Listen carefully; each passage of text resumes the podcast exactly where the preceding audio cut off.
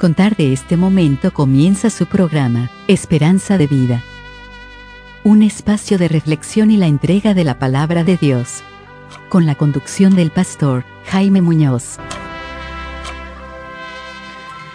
Hola, aquí estamos nuevamente para compartir con ustedes un nuevo programa Esperanza de Vida. Como habrán visto en el título que publicamos, hoy día hacemos una pregunta que a muchos les parecerá tal vez un poco tonta, tal vez a otros les parecerá como muy trivial, otros tal vez les dio lo mismo, pero la pregunta con que hemos titulado este programa es, ¿sabes quién es Jesús? Y yo creo que todo el mundo en el planeta Tierra, tal vez en algunos rincones ocultos por ahí, no, nunca han oído hablar de Jesús, pero cual más, cual menos, tiene una opinión tiene una idea, tiene una imagen de quién es Jesús, pero eso que está en su cabeza es realmente la persona de Jesús.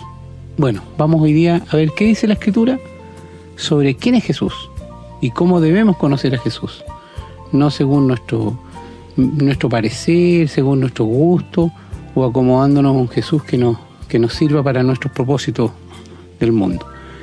Para eso estamos, para eso hemos venido el día de hoy y le damos gracias al Señor de poder venir con un programa tan importante para poder compartirlo con ustedes.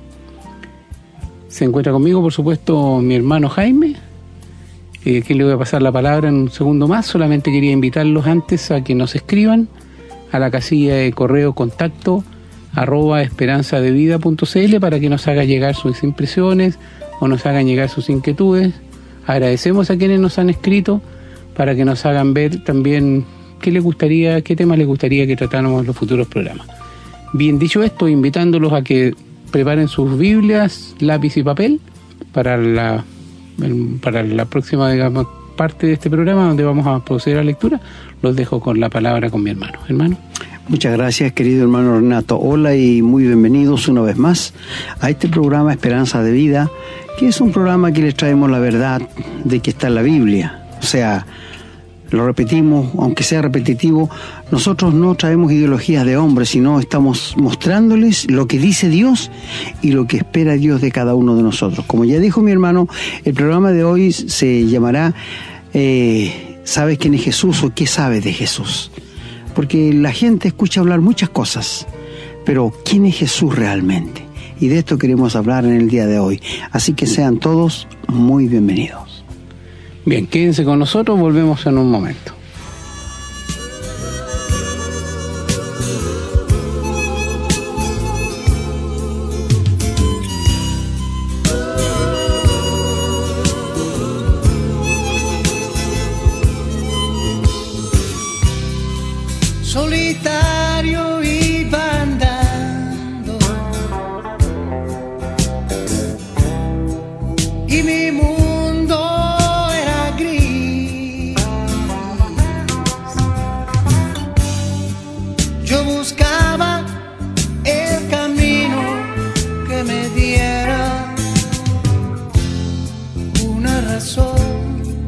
para vivir.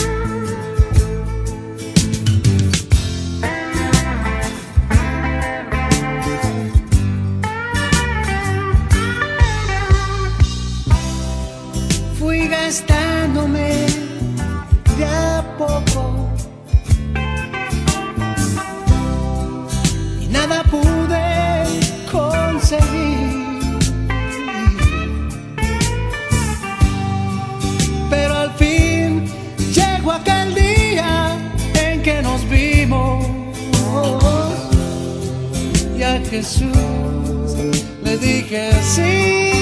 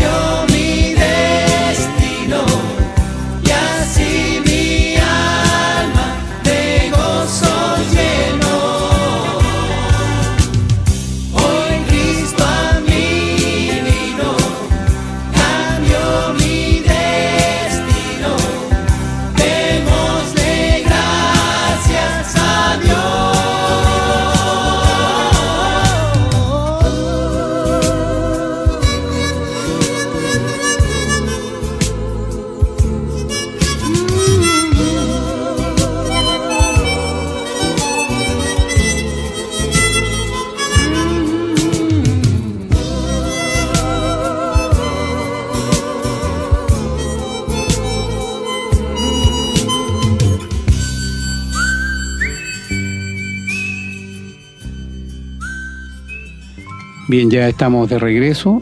Espero que tengan su Biblia a mano para que nos acompañen en la lectura. Vamos a comenzar en el Evangelio de San Mateo, en el capítulo 8, los versículos 23 al 27. Habla aquí sobre que Jesús calma la tempestad. Dice la palabra. Y entrando él en la barca, sus discípulos le siguieron. Y aquí que se levantó en el mar una tempestad tan grande que las olas cubrían la barca, pero él dormía. Y vinieron sus discípulos y le despertaron, diciendo, Señor, sálvanos, que perecemos. Él le dijo, ¿por qué teméis hombres de poca fe? Entonces levantándose reprendió a los vientos y al mar, y se hizo grande bonanza.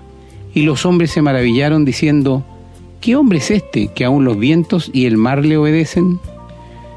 Vamos ahora por favor al Evangelio de Marcos y vamos a leer el capítulo 8, los versículos 27 a 30. Dice así. Salieron Jesús y sus discípulos por las aldeas de Cesarea de Filipo. Y en el camino preguntó a sus discípulos, diciéndoles, ¿quién dicen los hombres que soy yo? Ellos respondieron, unos Juan el Bautista, otros Elías y otros algunos de los profetas. Entonces él le dijo, ¿y vosotros quién decís que soy? Respondiendo Pedro le dijo, tú eres el Cristo. Pero él les mandó que no dijesen esto de él a ninguno. Vamos a continuar en el Evangelio de San Lucas, capítulo 8, versículos del 26 al 33. Dice, y arribaron a la tierra de los Gadarenos, que está en la ribera opuesta a Galilea. Al llegar a él a tierra, vino a su encuentro un hombre de la ciudad endemoniado desde hacía mucho tiempo, y no vestía ropa ni moraba en casa, sino en los sepulcros. Este al ver a Jesús lanzó un gran grito, y postrándose a sus pies exclamó a gran voz, ¿Qué tienes conmigo, Jesús, Hijo del Dios Altísimo? Te ruego que no me atormentes porque mandaba al espíritu mundo que saliese del hombre, pues hacía mucho tiempo que se había apoderado de él y le ataban con cadenas y grillos, pero rompiendo las cadenas era impelido por el demonio a los desiertos. Y le preguntó Jesús diciendo, ¿cómo te llamas? Y él dijo, Legión, porque muchos demonios habían entrado en él, y le rogaban que no los mandase ir al abismo. Había allí un hato de muchos cerdos que pasían en el monte, y le rogaron que los dejase entrar en ellos, y les dio permiso. Y los demonios salidos del hombre entraron en los cerdos y el hato se precipitó por un despeñadero al lago y se ahogó. Vamos ahora a, al Evangelio de San Juan, capítulo 17, los versículos del 1 al 3. Dice, estas cosas habló Jesús y levantando los ojos al cielo dijo, Padre, la hora ha llegado, glorifica a tu Hijo para que también tu Hijo te glorifique a ti como le has dado potestad sobre toda carne, para que dé vida eterna a todos los que le diste. Y esta es la vida eterna, que te conozcan a ti, el único Dios verdadero, y a Jesucristo, a quien has enviado. Vamos a continuar la lectura en Romanos, capítulo 1, los versículos del 1 al 4. Dice la palabra. Pablo, siervo de Jesucristo, llamado a ser apóstol, apartado para el Evangelio de Dios, que él había prometido antes por sus profetas en las Santas Escrituras, acerca de su Hijo, nuestro Señor Jesucristo, que era del linaje de David según la carne, que fue declarado Hijo de Dios con poder según el Espíritu de Santidad por la resurrección de entre los muertos. Y la última lectura de hoy la tenemos en la primera carta a Timoteo, capítulo 2, versículo 5, que dice, Porque hay un solo Dios y un solo mediador entre Dios y los hombres, Jesucristo hombre. Gracias, querido hermano, por la buena lectura de la palabra de Dios, que es lo principal en todos los programas y reuniones. Alabamos a Dios por su palabra que nos ha dejado. Tan clara que podemos entenderla sencillamente con la guía del Espíritu Santo. Así que si usted está anotando, lo felicitamos para que la pueda compartir con otras personas después. Bien, vamos a ir a una nueva pausa, escuchar una canción y a la vuelta estamos con el desarrollo de este tema.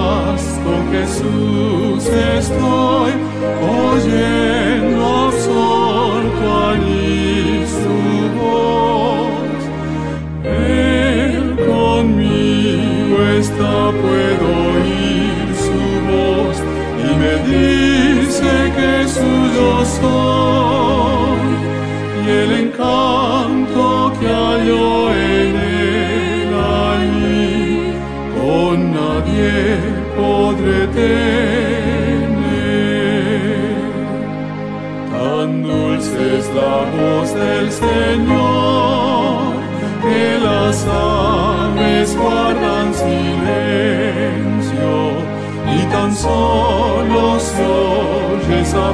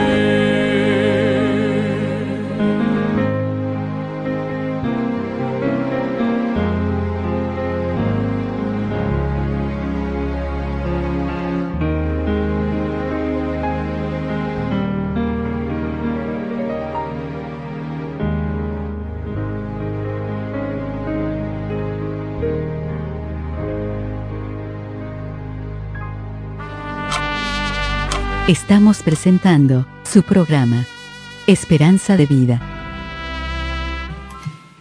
Queridos amigos y hermanos, nuevamente tenemos frente a nosotros la palabra de Dios y que es eficaz y que es más cortante que toda espada de dos filos. En verdad el programa de hoy tiene algo especial porque vamos a hablar del Hijo de Dios. Porque mucha gente solo sabe de Él que nació en un pesebre en Belén, pero nunca va más allá para saber por qué murió en la cruz. Dios también, el Señor Jesús trataba con sus discípulos igual, en la misma forma.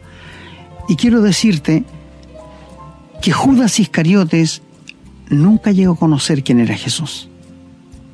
Fue un hombre religioso, o canuto, digámoslo, pero nunca conoció ni supo quién era Jesús. Tres años estuvo con él. Como hay miles de personas que están años en las iglesias y nunca son salvos. Da pena, ¿verdad?, de, de decir esto, pero es una realidad que afecta hoy día a muchas iglesias. Pero querido hermano y querido amigo, tú ves que el Señor Jesús, hablando con los discípulos en el camino de Cesarea, les pregunta lo siguiente, les dice, ¿quién dice la gente que soy yo? ¿Le importaba al Señor Jesús lo que opinaba la gente de él? No, no le importaba.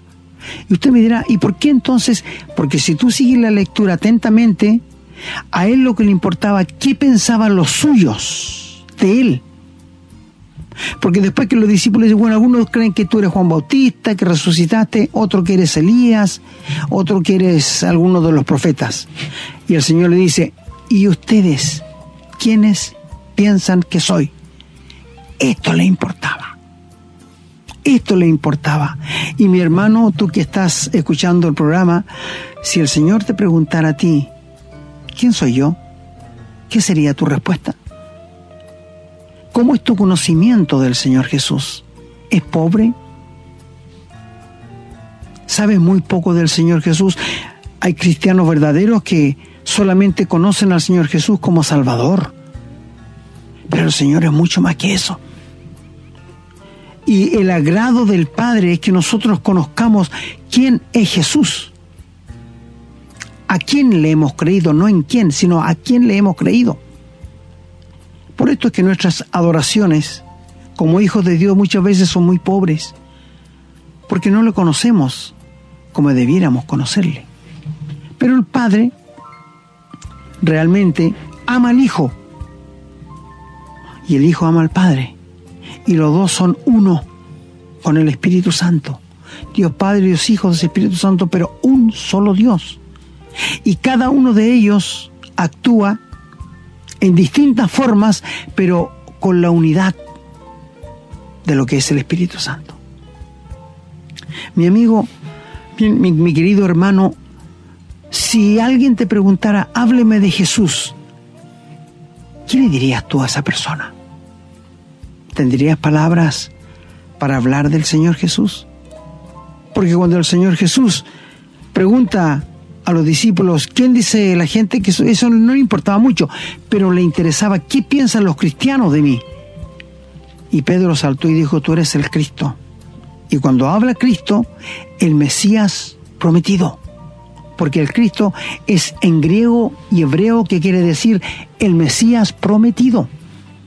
Cuando mencionamos Jesucristo, estamos mencionando su nombre humano y su nombre divino. Fíjate. Es decir, es importante que sepamos quién es Jesús.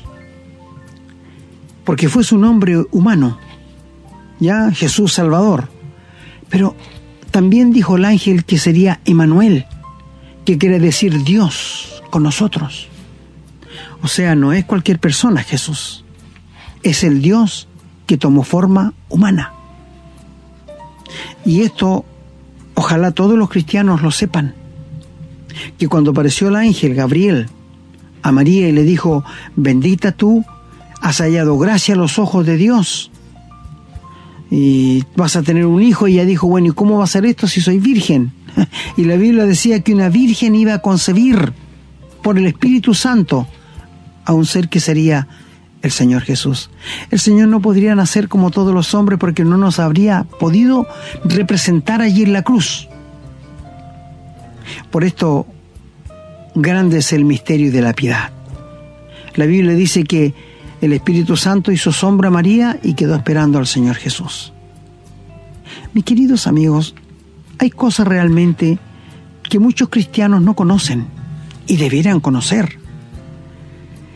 Cuando lo leyó nuestro hermano de que había una tempestad en el mar y ya llevaban más de un año con el Señor Jesús, Y el Señor Jesús, él dormía en la popa y fueron a despertarle, despierta que perecemos. Y el Señor se levanta, calma el mar, los vientos y todo. ¿Y qué dicen ellos? ¿Quién es este? ¿Quién es este? O es decir, no le conocían como el Hijo de Dios. No le conocían como el Salvador que vino al mundo a morir por los pecadores. Tenían un conocimiento muy chiquitito del Señor Jesús. Y no me admira, hermanos, porque después de tres años de estar con el Señor Jesús, aún sus pensamientos se embotan. ¿Cuántas veces le dijo el Señor Jesús, me van a matar? Voy a ser sepultado, pero al tercer día voy a resucitar. Y a los discípulos les parecía como una cosa increíble, como algo que no iba a ser. Incluso algunos de los apóstoles, después que el Señor Jesús fue sepultado, tiene que haber dicho, ya todo se acabó, no sigamos en esto, vámonos a nuestras labores. Como dijo Pedro, vamos a pescar, a volver a su antiguo trabajo que ellos tenían, porque estaban desanimados. Ellos no creían que el Señor iba a resucitar de los muertos, habiendo tanta escritura y habiéndoles dicho el Señor mismo que iba a resucitar. Quizás algún hermano piense, si yo hubiera estado, pucha, yo le habría creído. al-". No, por favor, no pienses así. ¿Quieres que te diga una cosa, hermano? Según estudiando las escrituras, la única persona que creía que el Señor Jesús iba a resucitar era María de Betania, la hermana de Lázaro. Tú me dirás, pero ¿cómo sabe eso? Acuérdate que el Señor Jesús cuando estaba en una cena, que fue cuando le hicieron, cuando resucitó el Señor a Lázaro, vino María y le quebró un frasco de alabastro, de nardo puro, que los discípulos dijeron, ¿por qué este desperdicio? Nada de lo que tú hagas para el Señor es desperdicio, querido hermano. Puede ser la obra más sencilla. Puede ser que tengas que barrer. Puede ser que tengas que limpiar el baño en la iglesia. Pero nada es chico o pequeño o insignificante si lo hacemos para el Señor. Aún nuestras queridas hermanas, mientras están pelando una papa, haciendo cualquier cosa en la casa, que lo hagan como para el Señor, teniendo comunión con Él. Eso es vivir la vida cristiana. Es sencilla, es práctica. O mi hermano, tú cuando vas al trabajo, en el bus, puedes ir orando y teniendo comunión con el Señor. O haciendo el trabajo, trata de hacer lo mejor posible tu trabajo como para el Señor y no para los hombres. Eso es tener comunión con Dios. Me da pena muchas veces que muchos cristianos verdaderos tengan un conocimiento tan reducido, teniendo un Dios tan grande como es el Señor Jesús. Y bueno, tú sabes que los discípulos no le creyeron al Señor, pero María de Betania sí. ¿Cómo sabe usted? Porque el Señor mismo lo dijo. Esta se ha anticipado a ungir mi cuerpo para la sepultura. O sea, ella lo ungió antes que él muriera, sabiendo que después iba a resucitar de entre los muertos. Lindo, ¿verdad? Sí, porque ella eh, es una de las pocas que se adelantó a ungir el cuerpo del Señor, porque después Nicodemo y José de Arimatea llevaron especies, mirra y ungieron el cuerpo y lo, y lo sepultaron. Y al tercer día fueron las santas mujeres, inclusive María, la Madre del Señor, iban a ungir el cuerpo del Señor Jesús. Pero se encontraron que ya no estaba, fue demasiado tarde. Yo creo que no hay cosa más terrible y trágica llegar tarde. ¿No es cierto? Yo creo que a todos nos ha pasado algo alguna vez, hemos llegado tarde a alguna parte. Quizás a un banco no nos dejaron entrar. Quizás a una fiesta no nos dejaron entrar porque llegamos tarde. Queridos amigos, ellas llegaron tarde. Y además de eso, ellas iban pensando, ¿quién nos va a remover la piedra? Y ya la piedra estaba removida. Te fijas, a veces nosotros nos hacemos problemas así. Vamos pensando, ¿quién me va a hacer esto? Y el Señor ya tiene todo solucionado. Bueno, y el Señor allí pregunta a sus discípulos, ¿quién dice la gente? Bueno, no es esto, lo otro, pero ustedes, ¿qué piensan? ¿Sabes? Si alguna vez en la iglesia donde tú estás alguien preguntara y te diera un papel y te dijera, escriba todo lo que sabes del Señor Jesús en este papel, ¿tendrías dificultad para escribir los títulos, las deidades o lo que es el Señor Jesús para ti? Yo creo que para un verdadero hijo de Dios no. ¿Conoces al Señor Jesús como redentor? ¿Conoces al Señor Jesús como el único mediador? ¿Conoces al Señor Jesús como el soberano de los reyes de la tierra? ¿Conoces al Señor Jesús como el unigénito Hijo del Padre? ¿Conoces al Señor Jesús como el que viene a arrebatarnos para llevarnos al cielo?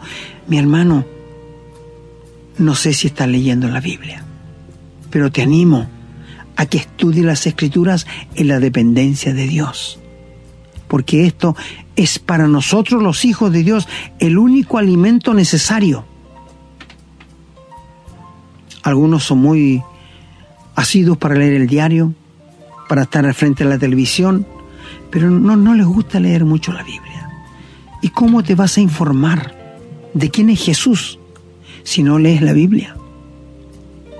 La gente que no conoce al Señor Jesús conoce a aquel Jesús que nació como una guaguita en el pesebre de Belén. Y párale de contar. Pero ¿sabes que aquella guaguita que nació en Belén nació siendo rey? Nació siendo Dios. El Emanuel, Dios con nosotros. Él no vino para ser rey, Él no vino para ser Dios, ya lo era. Antes que los mundos existieran, Jesús estaba al lado de Dios. Y quiero decirte que por Él y para Él fueron creadas todas las cosas, el cielo, la tierra, el mar y todo lo que en ellos hay. Te invito a leer Colosenses capítulo 1 del 18 hasta el final. Y allí vas a saber quién es Jesús. ¿Quién es Jesús? Claro, nosotros decimos eh, que María es la madre de Dios. Bueno, es un juego de palabras porque Dios no, no, puede tener madre. María es la madre de Jesús, pero Jesús era Dios, me dirás tú. Sí, por eso te digo, es un, es un hombre terrenal Jesús y ella es madre de él, pero no madre de Dios, porque Dios no puede tener madre. ¿Tú sabes eso? bueno, pero Jesús es importante para el pueblo de Dios. Jesús es importante para mí no hay cosa más grande que haberle conocido como Salvador. No hay ni una deidad mayor que el Señor Jesús, porque el resto de las deidades, de los dioses que tienen los hombres, no son más que falacia. Mi amigo, te pregunto, ¿conoces a Jesús? ¿Sabes quién es Jesús? ¿Sabes por qué tuvo que venir a este mundo? Sé que la gente cuando llega Navidad, todos hacen sus nacimientos de yeso y son capaces de saltar y cantar alrededor del árbol de Pascua. Pero háblales tú y diles, esta guaguita que nació en Belén tuvo que morir en la cruz por tus pecados. Se acabó la conversación. ¿Por qué no conocen? ¿Por qué no saben? Porque no reconocen su culpabilidad de pecado. Porque aquella guaguita que nació allí en Belén, querido amigo, él sabía lo que le esperaba cuando tuviera 33 años. ¿Tú sabías esto que él lo sabía? El Señor Jesús vino con un propósito definido. Él vino a morir en la cruz por nuestros pecados. Quiero decirle que para mí fue un tremendo problema saber que el Señor Jesús cuando le golpearon, cuando le arrancaron su barba, cuando le escupían, cuando le azotaron con aquel látigo romano, él no estaba sufriendo por mis pecados allí todavía. No, no pienses esto, no te equivoques. Algunas religiones dicen que el Señor llevó mis pecados durante toda la vida. No, eso es falso. Esto no nos enseña la Biblia.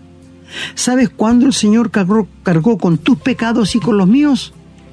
cuando el Señor estaba crucificado y dieron las doce del día, la hora seis, y hubo tinieblas sobre la tierra hasta la hora undécima, que es las nueve, las tres de la tarde, y en esas tres horas de agonía, el Señor sufrió más que aquellos latigazos, más que cuando le arrancaban la barba y más que cuando le pusieron la corona de espinas. ¿Sabe por qué? Porque allí Dios le estaba castigando y le estaba tratando como un pecador, por ti y por mí. De allí el grito desesperado, digo yo, del Señor Jesús cuando dijo, Dios mío, Dios mío, ¿por qué me has desamparado? Porque no pudo tratarlo como hijo, sino lo trató como un pecador. Porque Cristo estaba muriendo por ti y por mí. Y está recibiendo el justo castigo que tus pecados y los, míos merecían. ¿Sabes quién es Jesús? Este, que como un cordero fue llevado al matadero, no abrió su boca. Y tú me preguntarás, ¿y por qué sufrió tanto antes para mostrar la crueldad y la injusticia del corazón humano? ¿No pasa esto hoy día? ¿No has sido tú testigo de que cuando le están castigando a alguien en el suelo, tú, tú, también vas, aunque no sepas por qué le pegan, y vas a castigarle sin saber por qué? Porque así es el corazón del ser humano, es cruel. ¿Por qué piensa que castigaron al Señor Jesús? Por crueldad. Si el mismo Pilato dijo, no encuentro ningún delito en él, este hombre es justo, no hay delito en él. Y esas palabras le van a condenar a Pilato, a Herodes. Mi amigo, ¿sabe quién es Jesús? Él nunca puso resistencia. Él dijo a Pilato, ¿acaso no puedes pensar que si mi pueblo fuera de terrenal, mis servidores vendrían en mi ayuda? Y Pilato tuvo más miedo. Y cuando le tomaron prisionero en Gexemaní y los discípulos sacaron espada, que Pedro tomó una espada y le tiró el corte a Malco en la cabeza, a partirle la cabeza, menos mal que se lo pegó en la oreja y le cortó la oreja, que después el Señor la restauró. Y el Señor dice a sus discípulos, ¿no piensan ustedes que yo podía pedir legiones de ángeles y vendrían en mi ayuda? Una legión tiene seis mil soldados.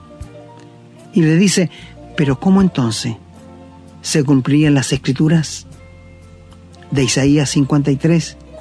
Como cordero fue llevado al matadero inocentemente y Jehová cargó en él el pecado de todos nosotros. ¿Conoces a Jesús? ¿Te das cuenta? Allí en Mateo capítulo 12 el Señor dice, venid a mí, todos los que estáis cargados y trabajados, que yo os haré descansar, y aprended de mí que soy manso y humilde de corazón, y hallaréis descanso para vuestras almas. Llevad mi yugo sobre vosotros, porque mi carga es ligera. ¿Conoces a Jesús? ¿Le conoces solamente como Jesús? Mi amigo, te invito a leer allí en Isaías 9, verso 6, cuando dice, un hijo nos he dado, y su nombre se llamará Emanuel, Padre Eterno, Dios con nosotros, admirable. Todos los nombres que el Padre tiene, allí son dados. Porque el Señor Jesús es Dios. En cierta oportunidad, los griegos le dicen a Felipe, Felipe, queremos ver a Jesús. Y eran gentiles los que lo querían ver. Y le van a decir al Señor, Señor Jesús, los griegos quieren verte. Y el Señor le dice, ha llegado la hora para que el Hijo del Hombre sea manifestado. El Hijo será levantado y a todos va a traer a sí mismo, dando a entender que cuando Él muriera en la cruz, la salvación sería para todo ser humano, no solo para los judíos. A todos los atrae, los atrae hacia Él. Mi amigo, si no conoces a Jesús, te entiendo.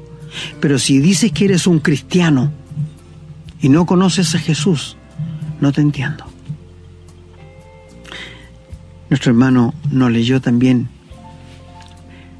en aquella parte donde el Señor Jesús llega a Gadara y había un hombre allí que tenía demonios dentro de su cuerpo, que es llamado el endemoniado gadareno. Y cuando el espíritu malo, los espíritus malos, porque ¿sabes cuánto tenía? Por lo menos tenía seis mil demonios. Por cuando el Señor le dice, ¿cómo te llamas? Legión. Y yo le dije recién que Legión eran seis mil soldados. O sea, el estado de aquel hombre era terrible. Lo ataban con cadenas, con grillos y los hacía tira. Para que tengan una noción de que el diablo también tiene poder. No podemos desconocer el poder del diablo. Y cuando el espíritu inmundo vieron al Señor Jesús, ¿qué le dijeron? ¿Qué tienes con nosotros? Hijo del Dios Altísimo. El diablo conoce a Jesús. Y te voy a decir más. El diablo cree en Jesús y le tiembla. Y esto nos lo dice Santiago capítulo 2. El diablo cree y tiembla. Por esto cuando la gente dice, yo creo en Dios, yo le digo, el diablo también cree. Y el diablo hace otra cosa que usted no hace, tiembla ante la presencia de Dios. Las huestes malignas le dijeron, han venido para atormentarnos. ¿Por qué le dijo esto? Porque el diablo sabe que está condenado al lago de fuego y falta solamente su ejecución. Por esto le dice, ha venido a atormentarnos antes de tiempo. Porque Jesús mandaba que salieran del hombre. Y ellos tienen que obedecer a la voz del Hijo de Dios. No pueden quedarse allí como, como que no escuchan. No. Y le dicen al Señor, ¿nos puedes dar permiso para entrar en esos chanchos? Porque los espíritus diabólicos siempre van a necesitar un cuerpo. Andan buscando cuerpos. Y el Señor dice que les dio permiso.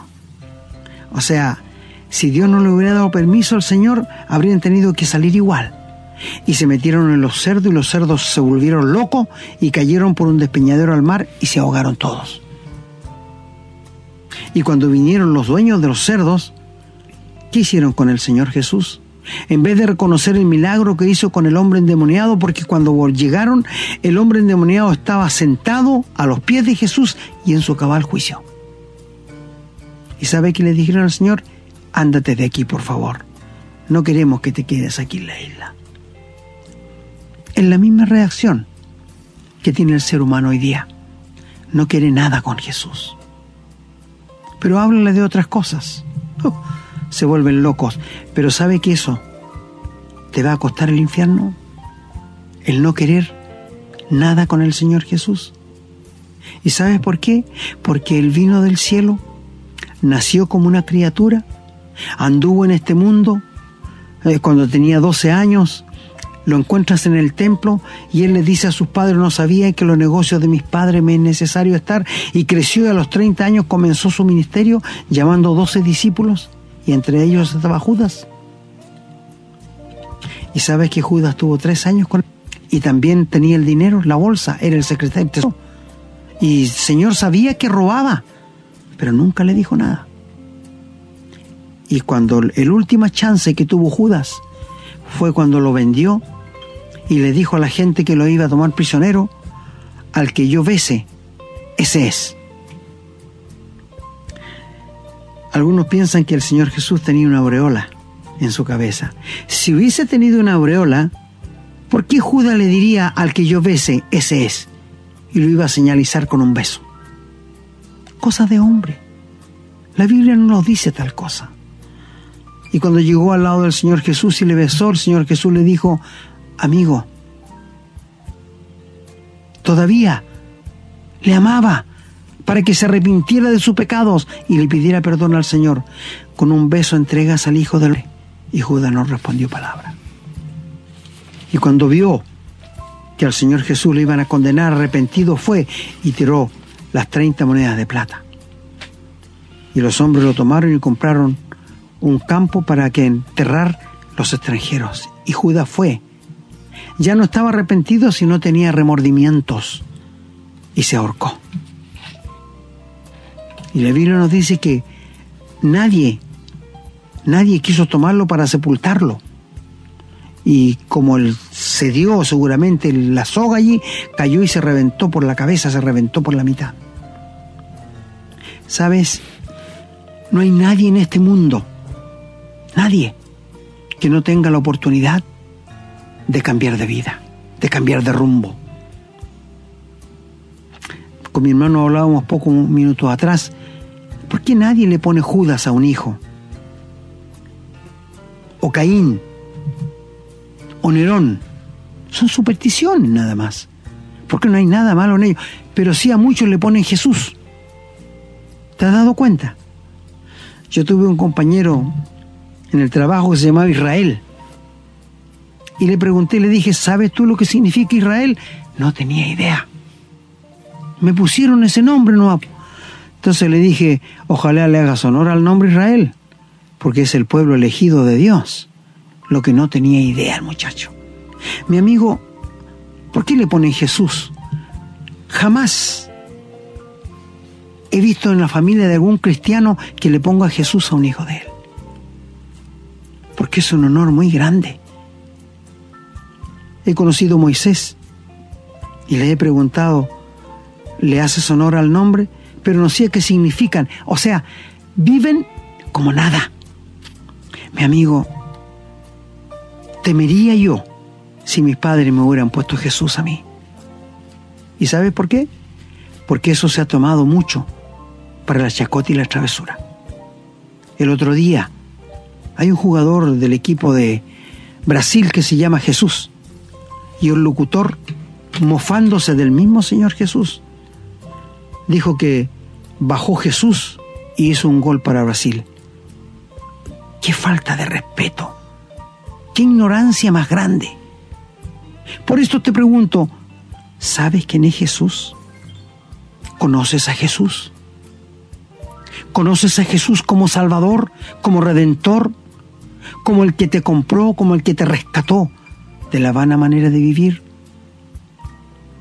Pedro nos dice en su primera carta, que Cristo nos rescató de la vana manera de vivir, no con cosas corruptibles como oro o plata, sino con la sangre preciosa de su Hijo, ya destinado desde antes de la fundación del mundo.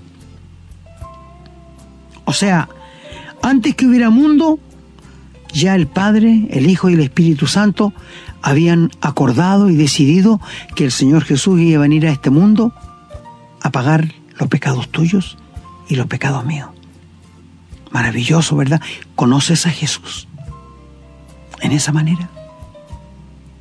Como aquel que dijo, mi vida nadie me la quita, yo de mí mismo la pongo, tengo poder para ponerla y tengo poder para volverla a tomar. Cuando nos habla de que Jesús es del linaje de David, según la carne, ya lo leyó nuestro hermano allí en Romanos. Por eso dice, al Señor le llaman el Hijo de David, porque según la genealogía, Dios le prometió a David un reino eterno en Cristo, no en Salomón, no en ningún hijo de él, Roboán, no, en Cristo. Por eso dice que el Señor es hijo de David según la carne. Y muchas veces lo menciona Pablo, a Timoteo se lo menciona. Acuérdate que Jesucristo es nacido del linaje de David. Mi amigo, conoces a Jesús.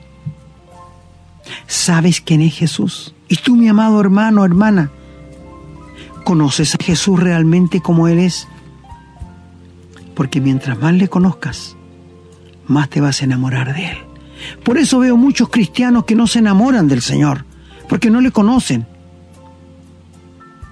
Por eso muchos en el cielo, cuando lleguemos allá, su conocimiento va a ser muy pobre en cuanto a la bendita persona del Señor Jesús. Mi hermano, quiero que sepas, Dios no es injusto. Hay creyentes que día y noche están estudiando las escrituras, cuando tienen oportunidad, estudian pidiéndole a Dios conocimiento de la bendita persona del Señor Jesús. Y Dios no es injusto, porque el conocimiento que hoy tengas de Jesús va a ser el que vas a tener en el cielo. Dios no lo va a ampliar más. No, lo que tú sepas hoy de Jesús es lo que vas a tener en el cielo. ¿Te vas a avergonzar? Sí te vas a avergonzar, querido hermano. Por esto te animo, te into, Abre la palabra de Dios. Ve quién es Jesús. Los atributos del Señor Jesús. Es omnisciente, omnipresente y omnipotente. La misma deidad que tiene el Espíritu Santo y Dios el Padre. Fíjate, por esto, atributos de Dios. Él es amor, pero también es santo. Él es justicia, pero también tiene ira. ¿Conoces así al Señor Jesús? Hoy día, el Señor Jesús se presenta ante ti como el buen pastor, diciendo, venid a mí todos, como el único mediador entre Dios y los hombres, que les quiero dar vida. Pero una vez que mueras y te vayas sin Cristo, amigo, Cristo no te va a trazar así, sino te va a hacer como un juez severo. Porque horrendas cosas es caer en manos de un Dios vivo. Él es fuego consumidor.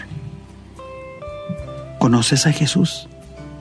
¿Quisieras conocerle mucho más? Abre las escrituras, lee la Biblia y pídele a Dios que te dé un amplio conocimiento por el Espíritu Santo para saber quién es Jesús. Temo que hay muchos cristianos que son salvos de verdad y no saben todavía quién es Jesús. Mi amigo, si tú no tienes a Cristo en el corazón, tú no tienes nada. Y Cristo quiere entrar y tomar posesión de tu vida. Él dice, aquí estoy a la puerta y llamo, si alguno abre el corazón, entraré a Él, cenaré con Él y Él conmigo. Va a tener comunión contigo. ¿Sabes quién es Jesús? La tierra pasará,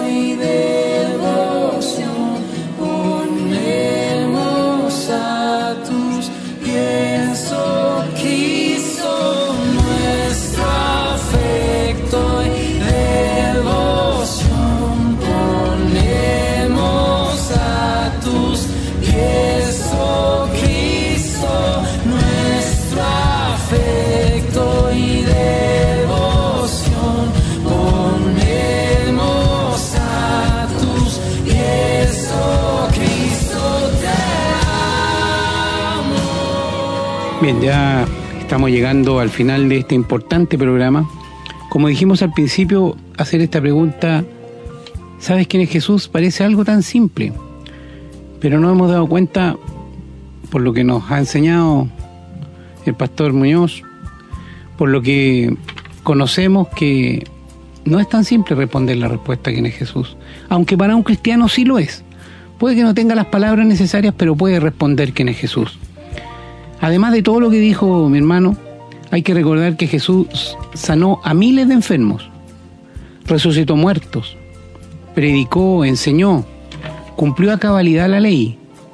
Él nunca cometió un pecado.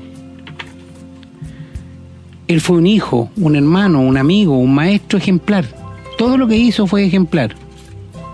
Pero ¿saben qué? Nada de esto se compara con haber sido quien vino a cumplir la voluntad de Dios para morir como el cordero del sacrificio por el pago de nuestros pecados y que su posterior resurrección perdón, es la que nos libra del pecado y con ello de la muerte. Eso tenemos que tenerlo muy claro los cristianos. A mí me gusta mucho, y obvio que me va a gustar porque es una revelación del Espíritu Santo, lo que Pedro contestó a Jesús cuando le dijo, tú eres el Cristo, el Hijo del Dios viviente. Es una respuesta magistral. Parece simple. Cualquiera diría, bueno, si yo también contestaría lo mismo. Habría que haber estado en ese lugar a ver qué habríamos contestado.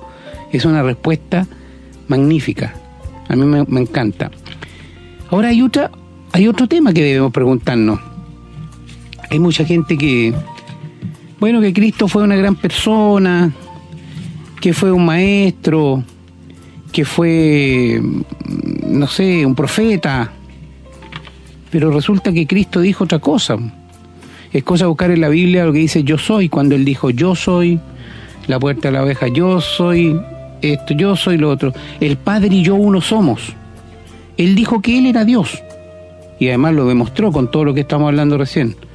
¿Podría entonces alguien decir que Cristo era una persona, un profeta? No, no le queda alternativa. Entonces, cuando uno no quiere reconocer quién es Cristo como Dios, lo que está haciendo es poniendo a, Cristo como un loco o como un mentiroso. Porque hay tres posibilidades. O Cristo mentía, o Cristo estaba loco, o Cristo era el Señor. Bueno, la verdad es que pensar que Cristo era un mentiroso eh, significa que se hubiese convertido él en el peor mentiroso que jamás haya existido, porque él le decía a los demás que fueran honestos, mientras enseñaba y vivía él una enorme mentira. Pero es que esa posibilidad de que estuviera mintiendo no coincide con lo que sabemos de él ni los resultados de su vida. Siempre que alguien ha descubierto quién era Jesús, su vida ha cambiado para siempre y para bien. Pongámonos en la hipotética opción de que hubiese sido un demente. Pero Jesús resulta que no demostraba ninguno de los síntomas que podían haber acompañado la demencia. Siempre él mantuvo la calma cuando los enemigos lo atacaban. ¿Podría un demente haber resucitado? ¿Podría un demente haber resucitado muerto? Estimados amigos, hermanos que nos escuchan, no hay otra respuesta más que Jesús es el Señor y además nuestro Salvador. No hay otra alternativa. Si alguien te, te, dice que Jesús no es la persona que es, Él lo está poniendo en esa posición. Bueno, nosotros tenemos una tremenda ayuda para saber quién es Jesús y que está es justamente la Biblia. Y a eso los invitamos, los invitamos a leerla, a conocerla, Ahí está la respuesta. No es lo que digamos nosotros, es lo que dijo el propio Señor. Así que el programa de hoy yo encuentro ha sido súper interesante a pesar de que la pregunta parecía tan básica, pero no podemos aceptar que a Jesús se le compare ni con el profeta Mahoma, ni con Confucio, ni con nadie. Esas son personas que son profetas, eran profetas muy respetables, con mucho conocimiento, pero Jesús dijo que Él era Dios, el único que dijo que era Dios. No hay ningún otro que haya dicho eso. Bueno, algunos locos han aparecido, pero, pero que haya tenido la connotación y que haya venido todo lo que ya conocemos, no hay. Por lo tanto, no es comparable Jesús a ninguno de ellos. Es algo, un error gravísimo que cometen muchas personas que no conocen a Jesús. Pero si quieren conocerlo, ahí está la Biblia. Ábranla, estudienla, arrodínse, pídanle al Señor que les dé revelación, conocimiento. Pero vuelvo a repetir algo que ya he dicho en programas anteriores. El Señor no le va a revelar nada si no ve que, o sea, si ve que una persona lee nomás y no, y no quiere seguir, no quiere obedecer, no quiere hacer nada de lo que ahí está en la Escritura. Lo dijimos en un programa pasado, que Jesús se le convierte en un tropiezo. A esa persona el Señor no le va a revelar nada. ¿Para qué? Y aquel que lee la Biblia y no conoce, no conoce a Jesús ni busca al Señor con el corazón, que lo busca de verdad, lo único que está haciendo es leer un, libro que va a ser en, entre historia y fantasía y es como leer una carta ajena, una carta que no que yo leo una carta que no está escrita para mí. Voy a entender el texto, voy a entender las oraciones, las frases, los verbos, pero no voy a entender el contenido. El contenido verdadero que está en la Biblia se entiende y se discierne con el Espíritu. Así que es la única manera de conocer a Jesús con el Espíritu. Bien, me despido yo una vez más, muy agradecido de nuestro Señor, que nos da la oportunidad de llegar con estos programas, que nos da la oportunidad de hablarles con la verdad. Duela, moleste o lo que sea que provoque. Bueno, yo estoy hablando de la parte negativa, también sabemos que la verdad trae vida, trae alegría, trae gozo, pero cualquiera sea los resultados, le doy gracias a Dios por esta posibilidad y le pido al Señor que bendiga a todos y cada uno de nuestros oyentes, pidiéndole que compartan esto. No se lo guarden, no sean egoístas, guarden, o sea, no se lo guarden ustedes para ustedes solamente, intenten compartirlo. No hay ninguna satisfacción mayor para uno como ser humano de poder ser un eslabón más que ayude a salvar un alma. El Señor se pone contento y ustedes se van a poner contentos también. Me despido entonces con un abrazo, una bendición y dejo el micrófono a mi hermano. Gracias, querido hermano Renato. Es verdad, eh, el Señor dijo a sus discípulos, muchos vendrán en mi nombre, pero no les crean. Si dicen helo aquí, helo allí, no le crean. Porque el diablo es capaz de todo esto. Y como dijo mi hermano ya, hay muchos hombres que se han querido comparar con el Señor Jesús, pero Él es único. No hay otro como Él. Y aquellos queridos hermanos que no saben que en el libro de Cantares, en la poesía que escribió Salomón, léanlo mirando a Cristo y la iglesia y van a encontrar cosas maravillosas. Una vez más nos despedimos agradecidos por Dios, rogando a Dios que Él tenga misericordia de nuestros queridos amigos que no lo conocen como Salvador, pero que hoy día tienen la oportunidad de aceptar al Señor Jesús como Salvador. Oramos por todos nuestros queridos oyentes, que el Señor les bendiga. Hemos presentado su programa, Esperanza de Vida, un espacio de reflexión y enseñanza para la vida cristiana. Nos gustaría volver a contar con su sintonía. Que tengan un muy buen día.